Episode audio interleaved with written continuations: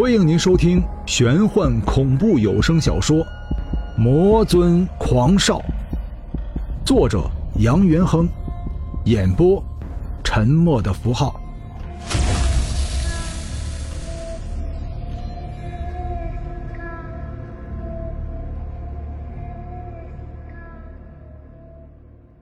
第四十九章。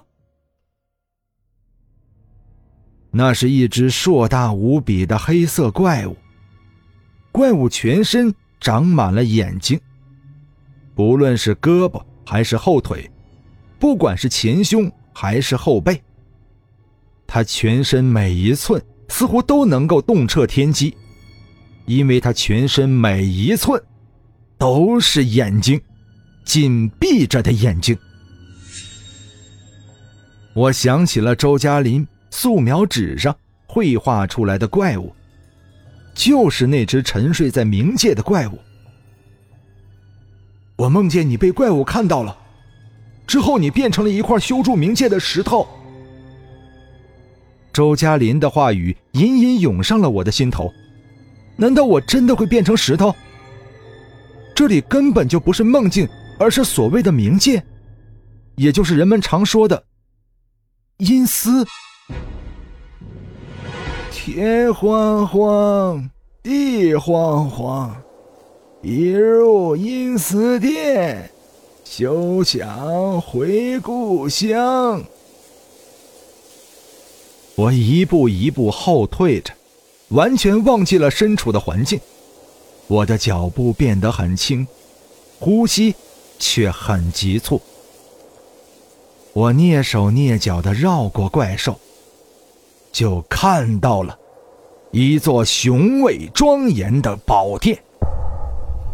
之所以说是宝殿，是因为它并不是现代建筑，残破的城墙屹立在城墙之上的楼台，楼台下方宽阔的红旗大门，大门上方悬挂着一块匾额，匾额上有三个字，字体都是古篆体。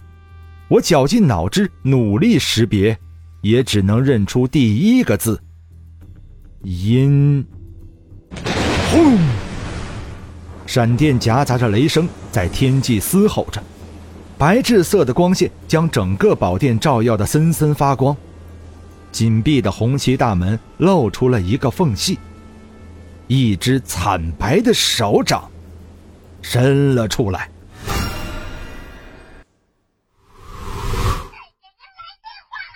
我醒来的时候，床头的电话一直在响。我设置的手机铃声：“爷爷，孙子给你来电话了。”不知叫了多少遍。扯过挂在床头的毛巾，擦拭掉脸上吓出的冷汗。我拿起了手机：“喂，林雨吗？你个屌丝怎么一直不接电话？赶紧过来，周嘉林出事了！”我刚起床，思维还停留在那个诡异的梦境之中。此刻一听周嘉林出事了，立刻从床头坐了起来，举着电话叫道：“郑奇，你说什么？快点过来！我在西南公寓四号院，周嘉林死了！”我嗖的一声从床上跳了下来，连脸都没有来得及洗，就冲出了宿舍。四号院距离我住的地方并不远，中间就隔了个和康美食广场。等我赶到四号院的时候，楼下已经围满了警车。住在同一个园区的同仁把他们宿舍围得水泄不通。宿舍边缘拉了两条警戒线，在警戒线里面倒卧着一名男子。男子手里拿着速写本，铅笔已经断成两截，一截在手里，一截滚落在他身体不足两米的地方。男子身底下全都是血，在侧身的部分甚至能够看到几根肋骨透穿皮肤露在外面。整个场面看来惨不忍睹。周嘉林，我拉起警戒线准备进去，却被赶来的郑奇拉住了。林宇，这件事很蹊跷，你先不要进去。郑奇拉着我说道。人都死了，还有什么蹊跷？你听我说，昨天晚上我们还通过电话，他告诉我十分诡异的事情。林雨神秘的说道。此时，警察已经开始取来石灰粉，绕着周嘉林的身体姿势在边缘散着。还有一些记者咔嚓咔嚓的拍着照。郑奇把我拉到一边，对我说道：“林雨，你相信这个世界上有鬼吗？”我愣了愣。郑奇可是无神论者，从小就属他胆子大。什么坟地过夜，什么鬼屋探险，他都是首当其冲。如今他怎么忽然间相信起这些了？你该不会是遇到什么事情了吧？我疑惑的问道。直觉告诉我，这件事情很可能与周嘉林有关。要不，他也不会给我打电话。果不其然。郑奇深吸了一口气，说道：“昨晚周嘉林告诉我，他梦到了一只怪兽，怪兽全身长满了眼睛。他看到了我，我变成了一块石头。我忽然想起了刚刚做过的梦，梦里在那个昏天暗地的街角，庄严无比的宝殿门口，俯卧着一只怪兽。那只怪兽。”就是全身长满了紧闭的眼睛，难道他就是周嘉林说过的怪兽？难道我们都要变成修筑冥界的石头？我觉得头很痛，越想头越痛。郑奇见我双手抓着头皮，以为他的话伤到了我，不好意思的笑了笑，说道：“啊，对不起，周嘉林死了。”可是他死前却留给我解不开的谜，我实在太着急了，语气不够好。我打断了郑奇的话，说道：“他跟你说过的话，同样也对我说过。你相信这个世上有鬼吗？”刚刚郑奇在问我，此刻我却用同样的话问起了郑奇。他一脸迷茫的看着我，我知道他心中也有太多的疑虑。沉默许久，郑奇才从嘴里挤出了几个字：“我相信。”清晨的天气本来就是凉爽的，现在又吹起了微风。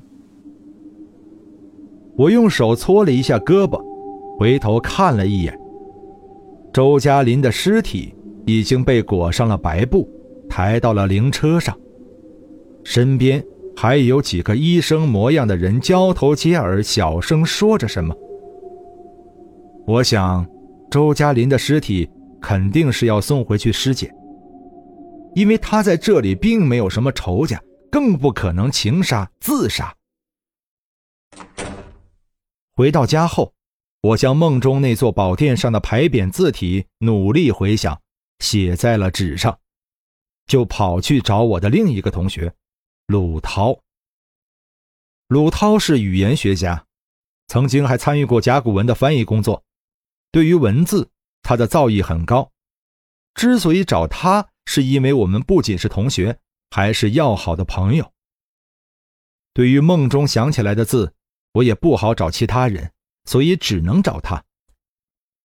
他工作的地方在省文化艺术中心，那里不仅书画云集，古文字艺术。更是集中。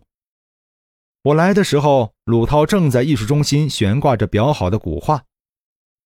文化艺术中心足有小型体育场大小，墙上挂满了珍藏已久的古画、古字，偶尔还有国外的油画以及雕刻艺术品。鲁涛看到我的时候，正在悬挂古字。他看到我，立刻就像是看到了久未谋面的朋友。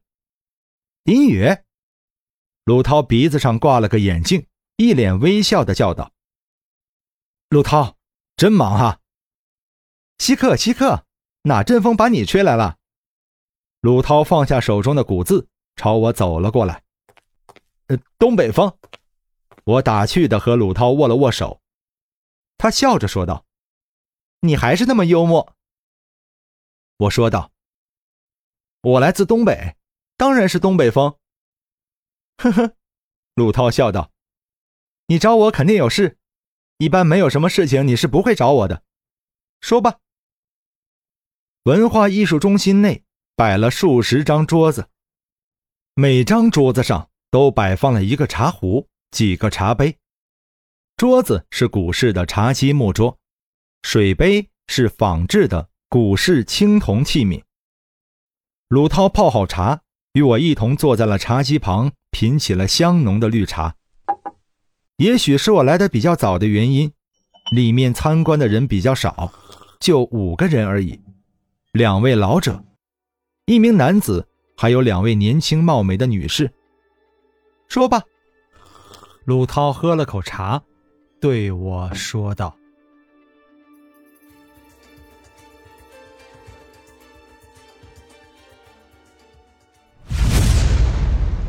本章播讲完毕，感谢您的收听。如果您喜欢的话，欢迎您收藏、订阅。精彩，下集继续。”